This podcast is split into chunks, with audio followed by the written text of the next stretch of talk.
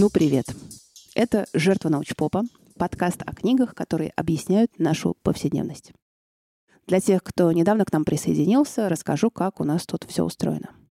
Каждый эпизод посвящен одному сугубо практическому вопросу, состоит из одной истории, почему меня это волнует, и из попытки ответить на этот вопрос при помощи одной нон-фикшн книги. В этом эпизоде я хочу поговорить о механике публичного осуждения в соцсетях, которая разрастается как снежный ком и превращается натурально в травлю. И главное, скандал в интернете приводит к совершенно реальным последствиям для жертвы. Например, к увольнению с работы, затяжной депрессии, иногда и самоубийству. Есть такое мнение, что чтобы стать жертвой публичной травли, надо иметь какую-то заметную должность или делать какие-то громкие заявления. Вот уж не обязательно. Помните относительно недавний скандал с учительницей из Барнаула? Она опубликовала в Инстаграме свое фото в купальнике. И вовсе не на фоне ковра, а на фоне зимней проруби. Потому что она состоит в Алтайской Федерации закаливания и зимнего плавания. Там все в купальниках. Они в них плавают.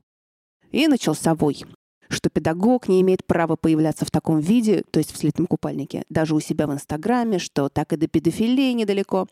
Размах скандала можно представить потому, что он попал в федеральные СМИ. И обстановка внутри школы для учительницы была создана настолько невыносимая, что через несколько месяцев она была вынуждена уволиться по собственному желанию. Не будем сейчас обсуждать, имеет или не имеет право учитель фотографироваться в слитном купальнике возле проруби. Господи, конечно, имеет что тут обсуждать. Но я про другое. Как устроен механизм такого рода травли? Откуда все берется? Рассказывать про это я буду при помощи книги британского журналиста Джона Ронсона, которая называется «И так вас публично опозорили». Как незнакомцы из социальных сетей превращаются в палачей. Тут можно возразить, конечно, что учительницу из Барнаула начали травить не незнакомцы, а свои, коллеги по школе. Хорошо. Тогда в какой момент к движению присоединились патриотические паблики и федеральные СМИ? Механика-то везде одна и та же. Она примерно такая – вот, предположим, постит и постит себе человек что-то в свой уютный бложек на 200-300 подписчиков, с большинством из которых он лично знаком. И вдруг скриншот его неаккуратного высказывания, шутки, двусмысленности появляется где-то в аккаунте персоны с большим медийным весом. С осуждением написанного, понятное дело. И это равно команде Атуево. Аудитория этой медийной персоны набрасывается на человека, о существовании которого еще вчера она даже не подозревала. К публичному осуждению присоединяются новые сторонние люди, и вот кампания травли началась. Причем парадокс в том, что даже если человека травят за что-то неэтичное, то проклинают его в гораздо более неэтичных выражениях. Тут и пожелание смерти, и описание мучительной смерти, и угрозы с любыми формами насилия. И это считается допустимым. Наш мозг устроен так, что он уже не будет переключаться на травлю того, кто неэтично кого-то травит. Поэтому все дозволено. И тут сразу два вопроса. Технический и идеологический. Технический такой. А что, медийным персонам больше нечем заняться, только рыскать по мелким блогам и выискивать там, до чего докопаться? Да нет, конечно. Это все дело рук доброжелателей.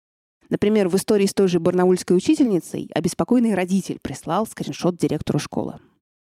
И что интересно, вот этот институт доброжелательства вообще никак не коррелирует с убеждениями человека. То есть доброжелатель может быть консерватором, патриотом, левым, либертарианцем, кем угодно. А зачем он это делает? А из самых лучших побуждений. И вот это вопрос идеологический. Сейчас поясню.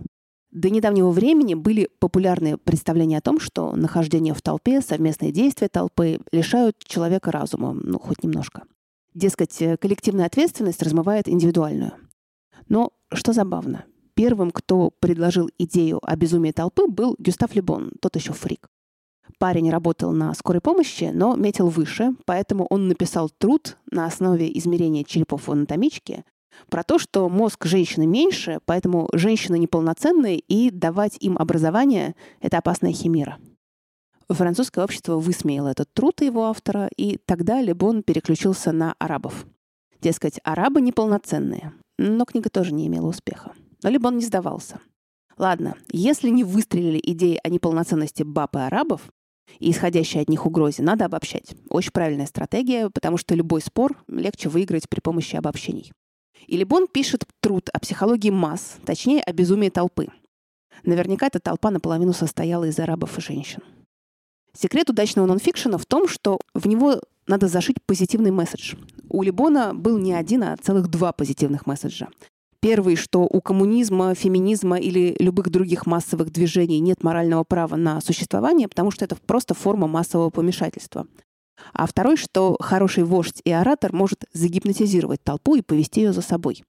Гитлеру и Муссолини очень понравился этот труд. И Лебон, наконец, получил свою славу публичного интеллектуала. Но то было в начале 20 века. После этого психологией масс и размыванием индивидуальной ответственности много кто занимался, в том числе и Филипп Зимбарда. Вы наверняка помните его суперизвестный стэнфордский тюремный эксперимент, в котором он воспроизводил условия реальной тюрьмы, где одна группа студентов была в роли охранников, а другая в роли заключенных. Зимбарда ну, прямо скажем, много прилетало за этот эксперимент. И за его неэтичность, и за неверно выстроенные условия. В общем, много за что. Но Ронсону удалось найти двух участников эксперимента, которые участвовали в нем как охранники, и поговорить с ними. Один из этих двоих был нейтральным равнодушным охранником, а вот второй, Дэйв Эшельман, был слетевшим с катушек. Тем, который бил, унижал заключенных, орал на них. И в длинном интервью Дэйв сказал занятную штуку. Тогда я думал, что я очень хорошо отыграл свою роль. В смысле отыграл. Дэйв имел в виду, что понял это так что его пригласили поучаствовать в эксперименте, в котором его задача вжиться в роль тюремного охранника, вести себя как тюремный охранник. Не проявлять свою сущность, а сыграть роль, как на сцене. И он стал подражать тюремному охраннику, которого видел в фильме, считая, что чем лучше он его сыграет, тем лучшим участником эксперимента он окажется, и тем лучше он послужит науке психологии. Ронсона зацепила эта фраза Дэйва Эйшельмана. «Я думал, что делаю хорошо». И он решил обсудить эту идею с организаторами массовой травли. Дело в том, что большая часть книги Ронсона — это описание нескольких кейсов массовой травли с точки зрения и жертв, и преследователей. И, похоже, предположение было не пустое. Люди, которые развязывали кампанию массовой травли, тоже поначалу считали, что делают какое-то хорошее дело, общественное благо. Ну, смотрите, ведь важно уличить автора биографии в том, что он все переврал и приписал герою то, чего тот в действительности никогда не говорил.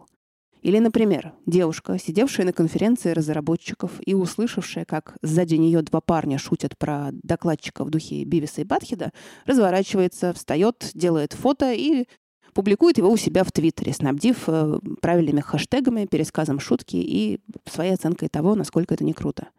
Бивиса, кстати, потом уволят из-за этой истории. Вот что движет девушкой? Ее бесят шутки ниже пояса, которые она слышит. Но еще она чернокожая женщина-разработчица, а они два белых мужика. То есть ее коробят не только сами шутки, но и контекст ситуации, в котором она чувствует себя меньшинством.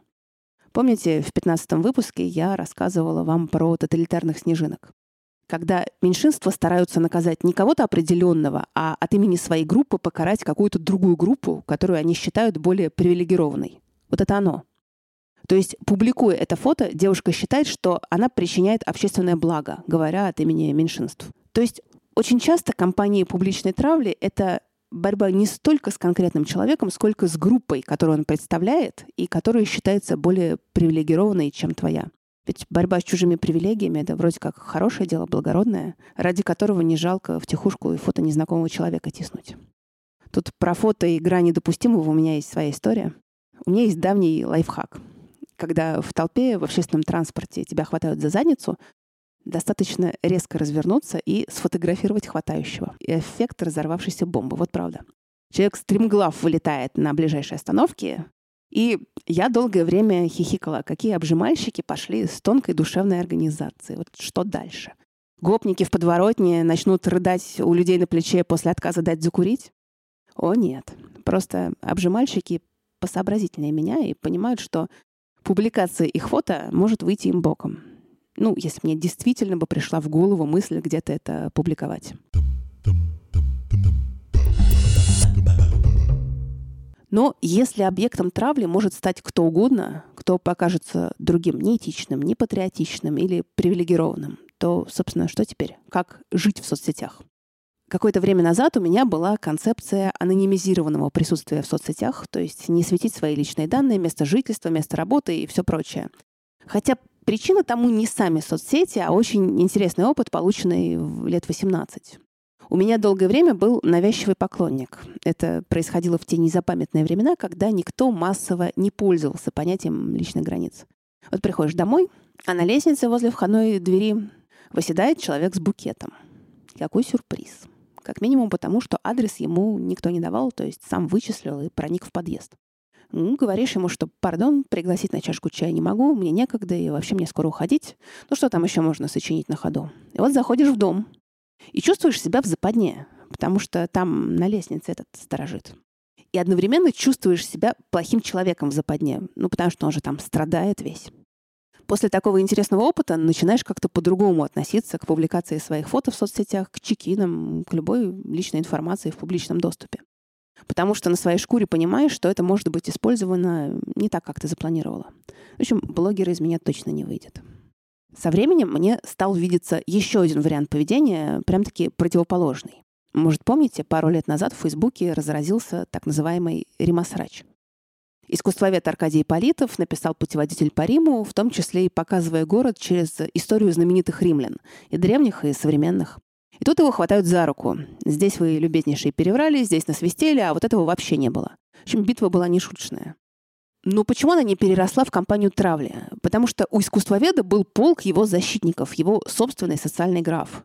И в итоге не все накинулись на одного, а произошла битва двух социальных графов. Срач, конечно, тоже неприятно, но по эмоциональным последствиям он кажется менее разрушительным для человека, чем травля. Но я отвлеклась от книги Ронсона, у него есть свой вариант. Травля не работает, когда человек не испытывает стыда за свои действия. Тут надо пояснить. Вот, например, два очень похожих публичных скандала, оба связаны с участием в подпольном БДСМ-клубе. В одном из скандалов замешан пастор, который, оказывается, регулярно посещал БДСМ-клуб. А в другом скандале руководитель Формулы-1. Пастор покончил с собой. Парень из Формулы-1 вышел сухим из воды. У обоих об их пристрастиях узнали семьи, оба максимально рисковали лишиться работы. Но, видимо, дело в том, что у пастора был огромный внутренний конфликт между тем, каким его увидели обвинители, и каким он сам хотел быть и должен быть в глазах окружающих. А руководитель Формулы-1 признал, ну да, я такой, и чего? И дело тут не в полном бесстыдстве, а в том, что внутренний конфликт у руководителя Формулы-1 был минимален.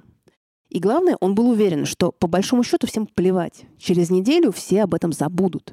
Не в том смысле, что история сотрется из их памяти, а в том, что они никак не будут э, эмоционально на нее реагировать. Это очень здравое наблюдение. Про этот парадокс, когда люди давным-давно забыли про твой позор и переключились на травлю кого-то другого, а человек до сих пор умирает со стыда, есть отличная серия, как ни странно, Футурамы. Та, что про Сьюзен Бойл. Там эта механика наглядно показана. И в утешение, наверное, очень слабое, ну уж как могу, в общем, в утешение жертвам интернет-травли скажу, что все это еще не все. Я это очень хорошо прочувствовала, когда работала в одном социальном сервисе, где пользователи имели привычку сговориться и начать бомбить техподдержку просьбой о какой-нибудь фиче или какой-нибудь амнистии в рамках сервиса. И если твоя поддержка за пару дней получает 300, 400, 500 сообщений на одну и ту же тему, то создается ощущение, что люди просят какую-то очень нужную всем штуку. А вовсе нет. Авторы писем — это меньше процента дневной аудитории сайта. И даже меньше процента постоянной аудитории. И часть их писем написана с левых аккаунтах. Так что не надо обманываться. Все вокруг — это далеко не все. Ну и, наконец, наша постоянная рубрика «А оно вам надо?» про то, стоит ли читать эту книгу именно вам. Ну, для начала. Если вы читаете это в торопях и ждете каких-то важных выводов, написанных балдом, обломитесь. Выводы придется делать самостоятельно, потому что большая часть книги — это описание реальных кейсов травли и историй их участников по ту и другую сторону баррикад. Отсюда книге не хватает, на мой взгляд, структурированности. Но именно эта повествовательная манера помогает делать автору осторожные предположения, например, о том, что крупные публичные скандалы могут быть финансово выгодны поисковикам типа Гугла, а когда интерес к определенной личности просто увеличивает количество заходов в поисковик и количество показов контекстной рекламы. Но это все про форму книги. А содержательно хочется верить, что эта книга сузит границы наших представлений о причинении добра, потому что люди все-таки довольно хрупкие, даже если они не правы. Ну, а на этом прощаемся. До следующей книги. Пока.